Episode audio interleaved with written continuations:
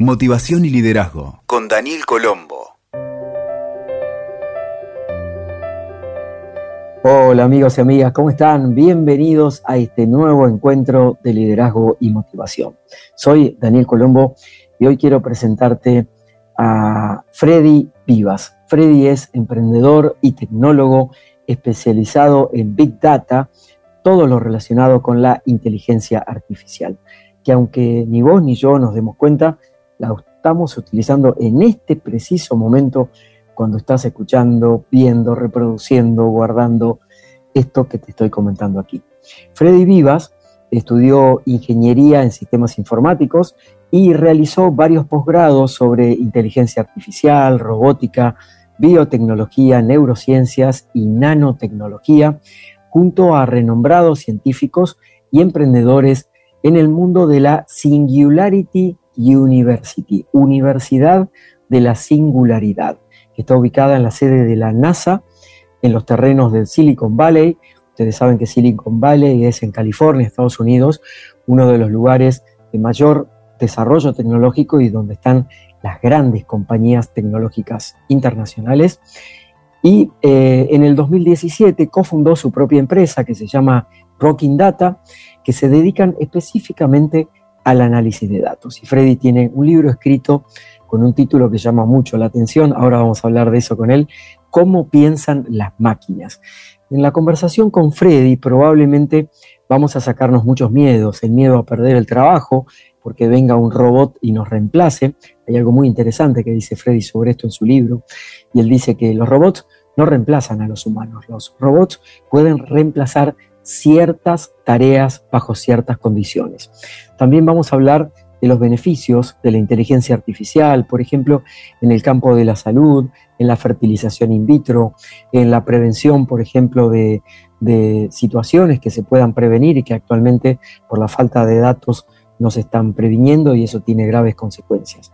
Pero sobre todo para entender de qué va esto de la inteligencia artificial, que para muchas personas como yo nos puede generar muchas dudas y también dudas de tipo ético, ¿no? Hasta dónde sí, hasta dónde no. Bueno, te invito a meterte en la conversación con Freddy Vivas y a disfrutarla para que tengamos un poco más claro estos aspectos. Entonces, bienvenidos, bienvenidas a Liderazgo y Motivación.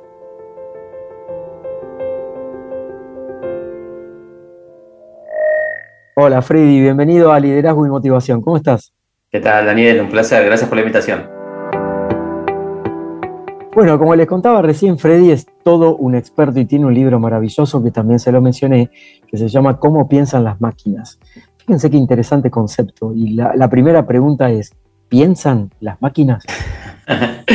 es la idea del libro, ¿no? Disparar esa, pregunta y creo que es un mundo en el que tenemos más preguntas que respuestas, ¿no? Sin duda, de la inteligencia artificial y, este, esta aparición de las tecnologías eh, tan disruptivas como, como, son las tecnologías exponenciales, ¿no? las que avanzan más rápido de lo que nuestro, nuestra capacidad de, asombro tiene, ¿no? porque todo el día aparecen, no sé si lo, lo, seguís en las noticias, pero todo el día aparecen nuevas cosas en el mundo de la inteligencia artificial, eh, que gafas que ayudan a, personas con problemas eh, de visión a que les, les cuente el mundo en los oídos, o sea, realmente innovaciones de ese estilo o máquinas que escriben con una calidad humana prácticamente o mejor que algunos humanos o gente que se confunde máquinas con, personas. Eh, eso está pasando hoy. Todos los, todos los días eh, vemos innovaciones tremendas.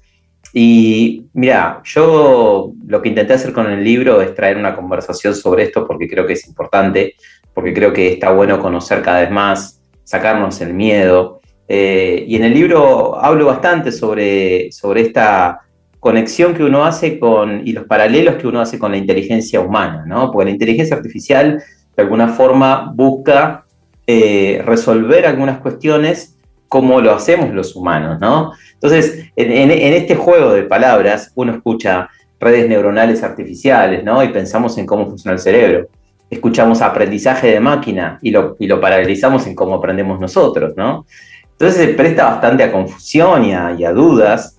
Eh, las máquinas no piensan como pensamos los humanos. Eh, podríamos dudar si lo que hacen es pensar o no. Lo que sí podemos estar seguros es que entienden cada vez más el entorno en el que se mueven y pueden resolver cada vez más cosas eh, avanzadas a un nivel que nosotros no nos imaginamos hace 15, 20 años. Solo la ciencia ficción lo pudo ver venir. Eh, no usaría nunca la palabra piensan. Eh, si bien Alan Turing, que es el padre de la computación y, la persona que, que, nos llenó de ideas y de conceptos, dijo en su momento en sus ensayos y sus libros, si entendemos cómo funcionan las máquinas, si podemos desarrollar máquinas que piensen, eh, podríamos conocer mucho más sobre el humano o sobre quiénes somos como humanos, ¿no? Me pareció interesante esa reflexión y de alguna forma lo quise, lo quise homenajear en el título del libro, ¿no? Excelente, Freddy. Para las personas que no están familiarizadas con la tecnología, que nos están escuchando, con la innovación en estos campos, si pudiera definir en dos líneas, ¿qué es la inteligencia artificial? Inteligencia artificial eh, utiliza datos, utiliza su materia prima, son los datos, para resolver problemas, ¿no? De una forma, podríamos decir, similar a la inteligencia humana, la original, ¿no? Entonces, ¿qué pueden hacer? Y pueden entender procedimientos y ejecutar eh, respuestas. Y pueden interpretar lo que hay dentro de una imagen, lo que hay dentro de un video, eh, con una capacidad y una velocidad y una precisión asombrosa, ¿no? Entonces, hoy en la práctica, ¿qué pueden hacer? Por ejemplo, eh, vemos em, en el uso de la medicina, vemos eh, inteligencia artificial leyendo, viendo dentro de imágenes, eh, dentro de, por ejemplo, radiografías o estudios tipo tomografías, encontrando manchas que pueden ser peligrosas, ¿no? Y ayudando al personal médico a priorizar cuáles son los casos donde hay urgencia para atender. Esos casos ya están sucediendo. Vemos la inteligencia artificial cuando vos le hablas a tu celular, le hablas a Siri, le hablas una, a una tecnología de esas, interpreta tu voz y ejecuta una orden, ¿no? Analiza el lenguaje natural y ejecuta una orden para buscarte un dato que vos le estás pidiendo, ¿no? Entonces, inteligencia artificial hoy está en muchos lugares, casi no nos damos cuenta, eh, resolviendo problemas de una forma similar eh, o emulando como lo haría un humano, ¿no? O sea que desde esta perspectiva, más allá de los miedos que puedan aparecer de las personas, sobre todo considero que relacionado con el tema del trabajo que vamos a hablar en un momento, ¿no? Esto que se dice siempre como que las máquinas nos van a reemplazar. Em, podríamos decir entonces que eh, hay muchos procesos que se facilitan y se hacen más precisos a través de la inteligencia artificial. Sí, eh, exactamente así, eh, no solo que se hacen más precisos y más simples, sino que esto puede ser a una escala mucho mayor de lo que se venía haciendo, ¿no? Entonces, por ejemplo, mm, estuve viendo algunos proyectos y cosas que fueron pasando en los últimos meses, te diría, ni siquiera años. Eh, en Cava, en Ciudad de Buenos Aires, hace unos meses se, utilizó inteligencia artificial para fertilizaciones asistidas, ¿no? Entonces, y, lo pongo porque es un caso muy llamativo, es eh, una inteligencia artificial ayudando a encontrar los embriones con mayor probabilidad de éxito en la fertilización, ¿no?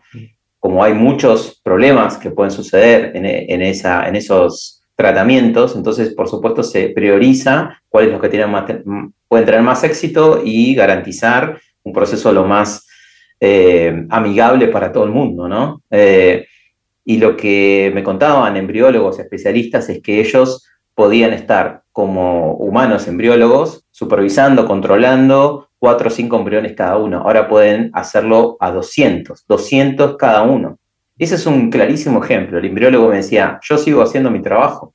Lo único que me da la inteligencia artificial es nuevo conocimiento para que yo haga mi trabajo con más precisión, con una capacidad de toma de decisiones con menos riesgo y haciendo a una escala mayor de lo que lo hacían. Me gustó mucho ese ejemplo porque esa lógica podría decir que aplica a casi cualquier otra aplicación que hablemos de la inteligencia artificial, ¿no?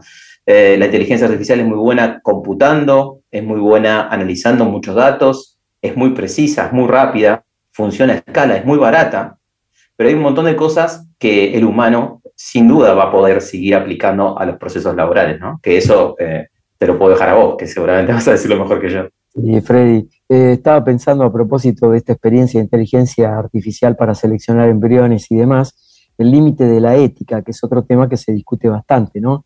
hasta dónde utilizamos la inteligencia artificial y hasta dónde no. Eh, ¿Podés comentarnos algo acerca de eso, incluso si tuvieses alguna postura personal sobre eso? Sin duda, sin duda. Eh, siempre es algo que me interesó mucho. Eh, la realidad es que cuando yo empecé a trabajar en este mundo de datos y inteligencia artificial y, Big Data, ciencia de datos, hace unos 12, 13 años, no era algo tan normal. Realmente no se hablaba de esto. Era como, esto es tecnología para resolver un problema. Ahora, cuando empiezan a aparecer nuevas conversaciones del estilo de la privacidad de los datos, cuando empiezan a aparecer los casos como Cambridge Analytica, ¿no? donde hubo usos de los datos eh, para cosas en las que uno no está de acuerdo, ¿no? por ejemplo, uso para campañas políticas, ¿no? Como pasó eh, en Estados Unidos. Eh, entonces empiezan a aparecer conversaciones nuevas, realmente son nuevas, de los últimos 10 años diría, y los últimos 5 específicamente. Y yo creo que lo primero decirte que, que se pueda técnicamente hacer algo no implica que haya que hacerlo. O sea, si nosotros podemos usar la inteligencia artificial, y especialmente hablo, por ejemplo, de un mundo, un subcampo de la inteligencia artificial que se llama visión artificial, que es la tecnología que permite a la inteligencia artificial capturar, por ejemplo, el rostro de una persona, la cara de una persona, ¿no? Que esa tecnología esté disponible es lógico y se pueden usar para un montón de cosas positivas. Ahora, que se use para identificar una persona manifestando en una plaza y que después se le haga un seguimiento y control de esa persona, por supuesto, no es algo admisible. Que técnicamente se pueda no quiere decir que se deba hacer. Y como ese ejemplo, no solo de inteligencia artificial, sino de, por ejemplo, eh, control de la movilidad a través del uso de la, de la, geoposición de nuestros celulares, ¿no? Ya hubo casos en los últimos 10, 15 años. Creo que habilitó a que muchas personas en el mundo se empiecen a plantear eso. Nosotros, desde, mi empresa, Rocking Data, por ejemplo, estamos muy involucrados en el tema y de hecho tenemos un pequeño equipo que piensa todos los días en función a esto. De hecho, son dos filósofos que de alguna forma ellos trajeron la idea de, crear ese tipo de, iniciativas y obviamente como formación de filósofos eh, tienen mayores capacidades de aporte a estas conversaciones, ¿no? Por eso también es muy importante la multidisciplinaridad, ¿no? En la ciencia de datos, eh, nosotros trabajamos con gente que viene del mundo de la economía, de administración de empresas, de la psicología, de la sociología. Hoy también creo que la innovación es diversidad, ¿no? Para tener innovación tenés que tener una visión diversa de las cosas que haces. Y por ejemplo, nosotros algunas de las cosas que hacemos puntualmente eh, con UNESCO, eh, UNESCO lanzó a fin del año pasado una iniciativa de uso responsable de la inteligencia artificial. Es la primera recomendación mundial de uso responsable de inteligencia artificial. Estuvieron trabajando ellos dos años con 150 países tratando de relevar cuáles eran los principales puntos de dolor que había que estar siguiendo y mirando para recomendar cómo hacer esto de la inteligencia artificial de manera ética y responsable. Nosotros, nuestro, nuestro trabajo y nuestra, digamos, la inquietud nuestra es que muchas empresas y muchas personas conozcan todo esto, eh, por eso hacemos mucha divulgación y, y contamos esto, para que a la hora de ponerse a trabajar, de crear un proyecto, te hagas preguntas que, que te lleven a, incomodarte también, ¿no? Cuando hoy cualquier empresa arranca un proyecto, por ejemplo, imagínate que querés crear una aplicación en la que vos le hables y sea, no sé, un banco, por ejemplo, ¿no? Vos le hablas y le decís, ¿me puedes decir mi saldo? Y te dice, tenés tanto, ¿le puedes transferir a Daniel tanto dinero? Bueno, que te mire la cara, te reconozca y automáticamente te envíe el dinero. Eso podría pasar mañana. Ahora, ¿Va a identificar la voz de una persona que tenga una, persona que tenga una discapacidad, por ejemplo? ¿Va a identificar correctamente eh, la persona, una persona mayor de edad? ¿no? Entonces, esas lógicas, fíjate que ni siquiera estamos hablando de temas eh, tan polémicos, ¿no? Sino estamos hablando de temas de inclusión. Y esas lógicas hoy o hasta ahora no estaban tan en la mesa de un equipo de desarrollo de tecnología. Por eso nuestra visión puntualmente de Rocking Data es tratar de acompañar las organizaciones y, por supuesto, todo el mundo que entienda eh, cómo hacer esto responsable y cómo aprovecharlo positivamente. Entiendo también, Freddy, que todo lo que estás comentando a nivel empresarial, las nuevas tecnologías y las posibilidades que son infinitas prácticamente, eh, va a ir acompañado de regulaciones en cada lugar, temas de, en las empresas existe lo que se llama el compliance, digamos, como ciertas normas éticas y de procedimientos, y normas de transparencia también. Por eso me quedé pensando sobre la transparencia específicamente, el debate mundial sobre el uso de datos que nosotros le damos a las plataformas casi sin darnos cuenta, sobre todo los que somos usuarios por ahí no tan expertos de tecnología y permitimos el acceso a mucha información. Ya las personas están tomando más conciencia de eso en este momento. ¿En qué nos beneficia que empresas tan grandes, como por ejemplo todas las, empresas madres de las redes sociales o de los grandes buscadores, sepan tanto de nosotros? ¿En qué nos beneficia a nosotros? No qué les beneficia a ellos, porque queda claro que... está más claro, está más claro. mucho más claro, ¿no? Nos pueden mandar publicidad, nos, nos aparecen... Este, mensajes eh, con retargeting automático, o sea, que automáticamente yo vi un contenido de algo y me empiezan a enviar publicidad o mensajes relacionados con eso. Pero en sí, beneficia a nosotros. Además del uso de la plataforma o del buscador o de la red social que estoy usando.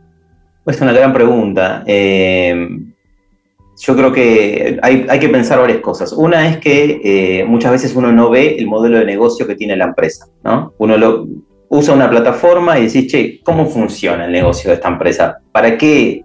¿Cómo, cómo hacen para darme un servicio si no están cobrándome nada? ¿no? Generalmente cuando pasa eso es porque el negocio son nuestros datos. Eh, entonces es como primera observación general. Lo otro, eh, que ya medio que lo dijiste, pero es como, bueno, eh, el, trade-off, ¿no? En la balanza. Yo tengo una aplicación. Para, el trade, un balance, ¿no? yo pongo, pongo, pongo en, dos, en dos manos de una balanza, pongo qué me da esa aplicación y qué me está pidiendo, ¿no? Yo tengo una aplicación, por ejemplo, de, eh, imaginen, de andar en bicicleta y que me va a ayudar a darme información sobre, eh, sobre mi forma de andar en bicicleta, ¿no? Y cómo mejora mi salud. Entonces, la aplicación esa me la bajo y me pide permisos. Me dice, ¿puedo acceder a tus datos de, movilidad por donde vas andando en bicicleta? Y sí, claro. Si sos, andas en bicicleta, tenés que decir por dónde andás. Eh, ¿Puedo acceder a los datos de tu reloj eh, inteligente para que te envíe las pulsaciones? Sí, tiene sentido. ¿Puedo acceder a tu, a tu Bluetooth? Bueno, no sé, para el reloj, para el reloj quizás, ¿no? Pero eh, te empiezan a preguntar cosas. ¿Puedo acceder al micrófono? Y vos decís, ¿para qué quieren acceder al micrófono? ¿no? Entonces vas a pensarlo. Yo te, ¿Tiene sentido que te habilite todos estos, estos permisos? ¿Te dejo acceder a todos mis contactos? ¿Te dejo acceder a mi navegación en las redes sociales, a mi navegación en los, en los navegadores?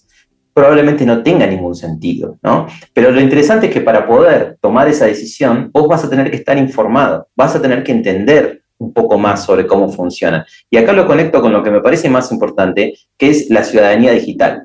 Nosotros como ciudadanos, hoy vamos a alquilar una casa y leemos el contrato, firmamos algo que leemos nosotros hoy bajamos aplicaciones y obviamente no las leemos. Aparte los contratos son larguísimos, o sea. Exacto, los contratos son larguísimos y eso es una responsabilidad de la plataforma simplificar los contratos, ¿no? Ah. Cosa que no hacen en los escribanías, ¿no? Pero bueno, vamos a exigirle un poco más a las aplicaciones. Eh, entonces la aplicación te reduce en tres puntos clave y después vos si querés lees todo. Pero eso ya es una ley que debería todo el mundo asumir, ¿no? Todas las aplicaciones resumir.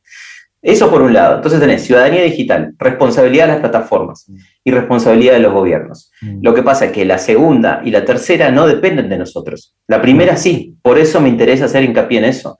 Por eso me parece importantísimo que entendamos que el mundo digital no es un mundo virtual. No es una, bueno, en digital pongo en Twitter, pongo lo que sea, me insulto con cualquiera, en LinkedIn pongo cualquier cosa, me quejo de cualquiera, porque hoy es la vida también, la vida digital. Es la vida del mundo físico y el mundo digital. Pasan a ser uno, no hay virtualidad. Esto es una sola cosa, ya lo comprobamos, ¿no? Entonces, es muy importante, especialmente para la gente joven, que te dicen, pero ¿cómo puede ser que me busquen en las redes sociales a la hora de darme un trabajo? No. Y sí, va a pasar. Es el currículum social de la persona, lo primero que mira.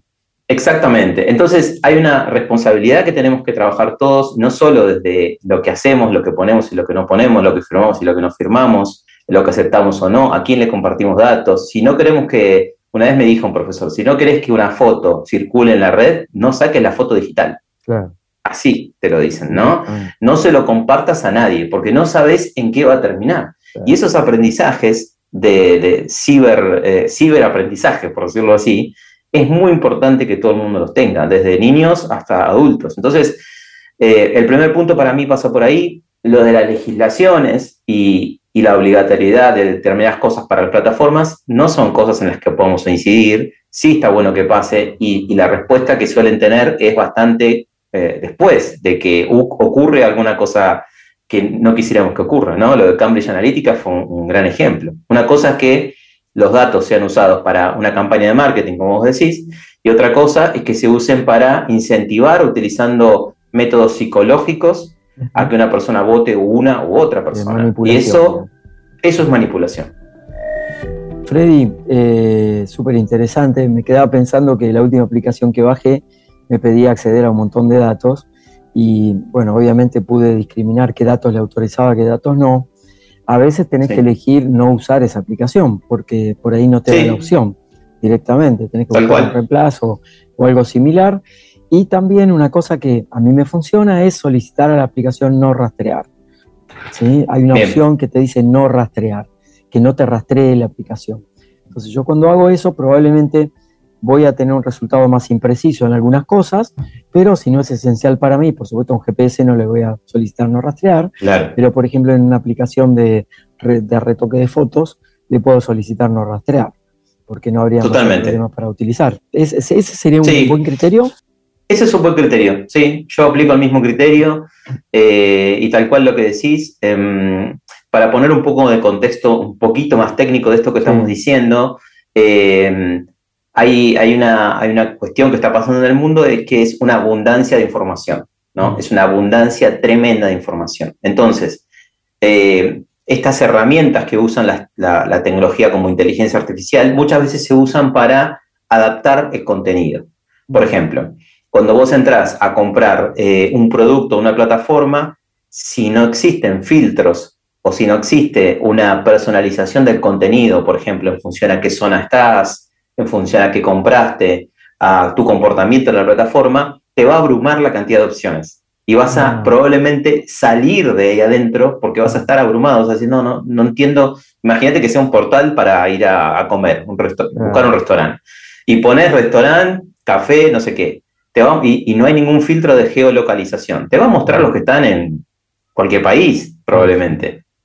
Entonces, muchas veces estos métodos utilizan estas técnicas para, adaptar el contenido, ¿no? La abundancia de datos que existen en Internet. Y otras veces también, eh, cuando uno crea una plataforma, un producto, una app, por ejemplo, suele pasar justamente por la agilidad que tiene este, esta industria de la tecnología, es que no sabes bien para qué la vas a terminar usando o para qué lo va a usar el, usuario, ¿no? Entonces, terminás como eh, haciendo algo demasiado genérico. Bueno, le pido, hubo casos de ejemplo que no sé, linternas, ¿te acordás las aplicaciones de linternas?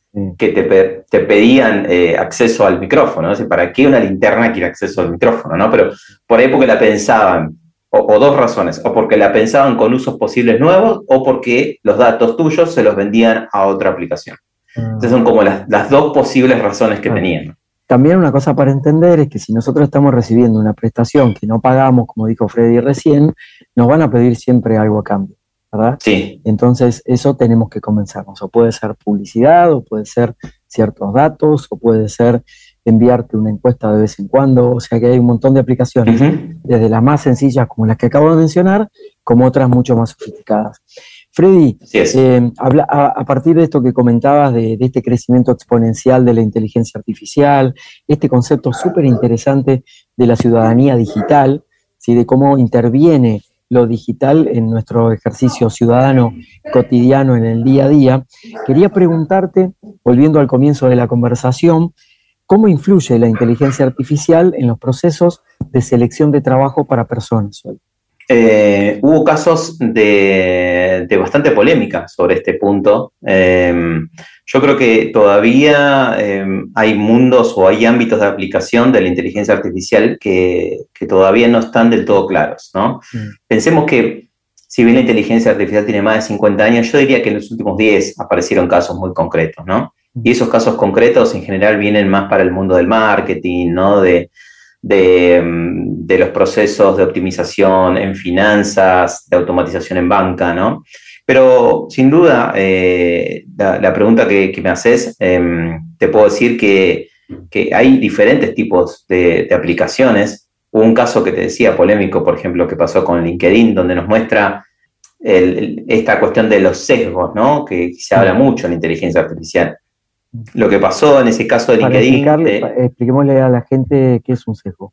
Claro, un, sesgo sería como una visión acotada de algo que tenés por, no tener la visión completa, digamos, ¿no? En este caso, en este caso eh, se habla mucho de los sesgos en los datos, ¿no? Mm. Y concretamente es un ejemplo muy simple que, pasó hace varios años en, una plataforma, LinkedIn, una plataforma de búsqueda de empleo y de, profesionales, eh, donde se mostraban a, a un montón de candidatos eh, una búsqueda de, trabajo que específicamente era de SEOs, ¿no? era para ser SEO en una empresa, y, este rol se lo mostraba a personas que ya habían estado relacionados con trabajos similares. Entonces, terminaba restringiendo el mundo de los posibles candidatos porque le mostraba información solo a los que cumplían con los requisitos históricos, digamos, ¿no? Entonces había solo hombres blancos de entre 45 y 60 años, por ejemplo, ¿no? Claro, dejando afuera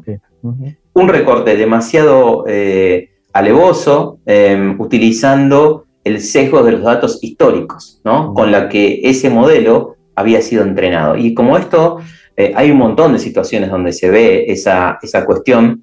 Claramente el sesgo no es del algoritmo ni de los datos, sino de una realidad que existió en el mundo eh, previamente los algoritmos. En el, mundo, físico, digamos, no tecnológico, tal cual, y sigue. En el mundo, y sigue existiendo. Entonces, eh, pero, por ejemplo, hay, hay, muchas, eh, hay muchos usos interesantes. Hay un libro de People Analytics, que sería como este tipo de prácticas, ¿no?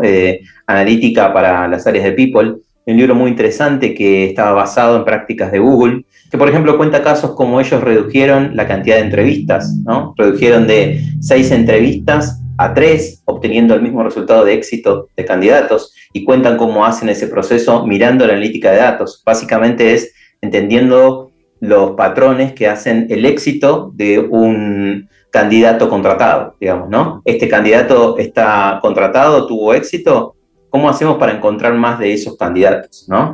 Entonces, si vos podés detectar esos patrones rápido, podés reducir la cantidad de entrevistas. Otros casos que se usan, que de hecho hemos trabajado, por ejemplo, es de churn prediction o predicción de abandono de colaboradores. ¿no? Mm. Identificar la probabilidad de que un colaborador pueda dejar la compañía.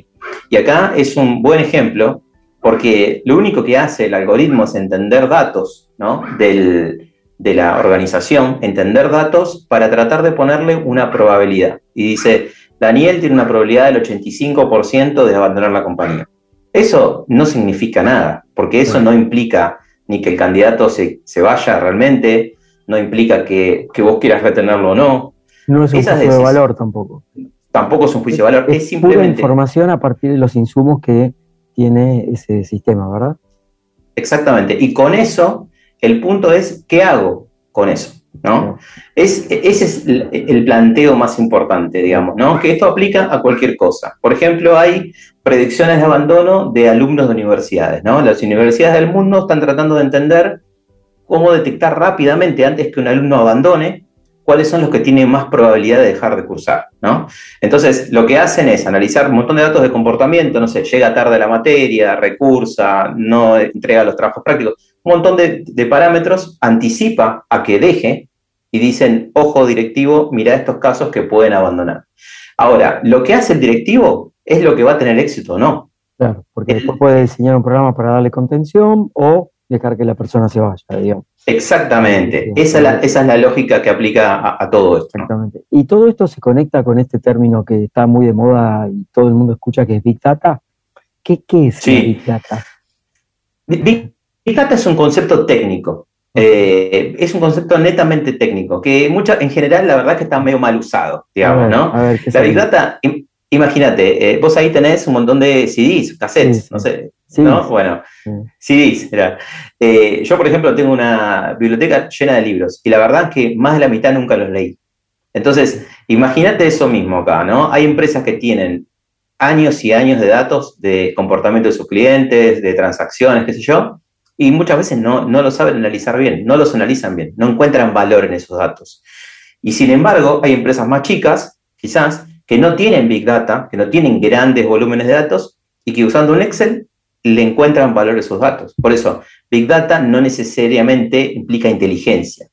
Sobre los datos, vos tenés que aplicar metodologías que te ayuden a encontrar valor en los datos. Y la inteligencia esa es la clave. Y ahí aparece el machine learning, aparece la inteligencia artificial, ¿no? El Big Data es el insumo. Podemos hablar de que es un concepto técnico porque Google en su momento cuando arrancó dijo, yo quiero gestionar toda la información de la historia de la humanidad.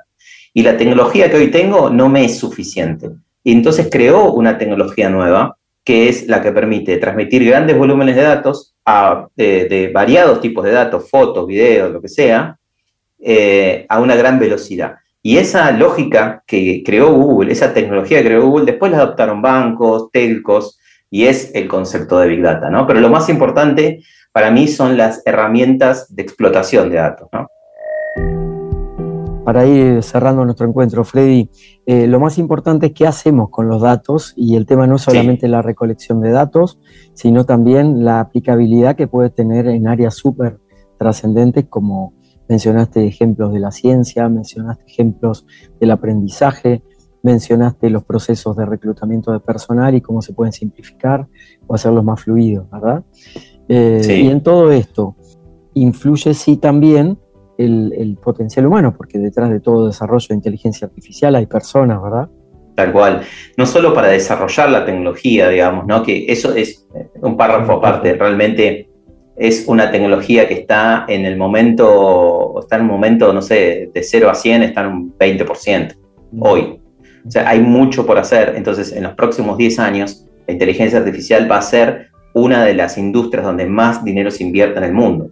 Eso significa que se va a requerir mucho de este talento, que se va a formar mucho de este talento, va a haber nuevas carreras.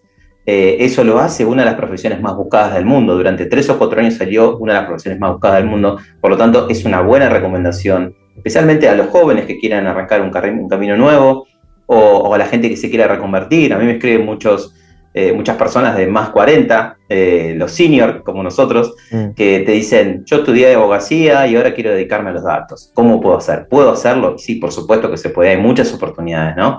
Y por otro lado, al margen de que no te quieras dedicar a construir algoritmos o a, o a utilizar profesionalmente los datos, en el día a día todas las compañías van a requerir de ciertas habilidades de datos a través de toda la organización. Ya no va a quedar el área donde estés. Exactamente, ya no va a ser como antes que va a haber solo un área especialista en datos, donde van a estar los, los supercerebros, como todo el mundo piensa, sino que esto va a estar distribuido transversalmente en toda la organización. Va a haber o sea que necesitamos, necesitamos tener competencias también para poder interpretar los datos que Exactamente. podemos tener disponibles. Y eso va a, marcar una, va a, marcar una, ventaja competitiva, ¿no? Así es, las compañías buscan ser eh, data driven, buscan ser buenas analizando los datos. Para eso hay que generar una cultura de datos. Y para eso hay que hacer transversal el pensamiento en datos, el data mindset. Las habilidades de datos son diferentes en los niveles de la organización. No es lo mismo lo que tiene que aprender un C-level, un director, un analista.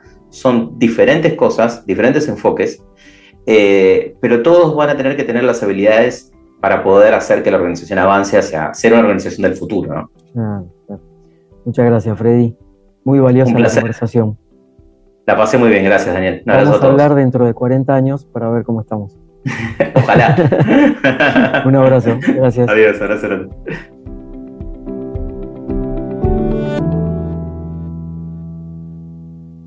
Escuchaste Motivación y Liderazgo con Daniel Colombo. WeToker. Sumamos las partes.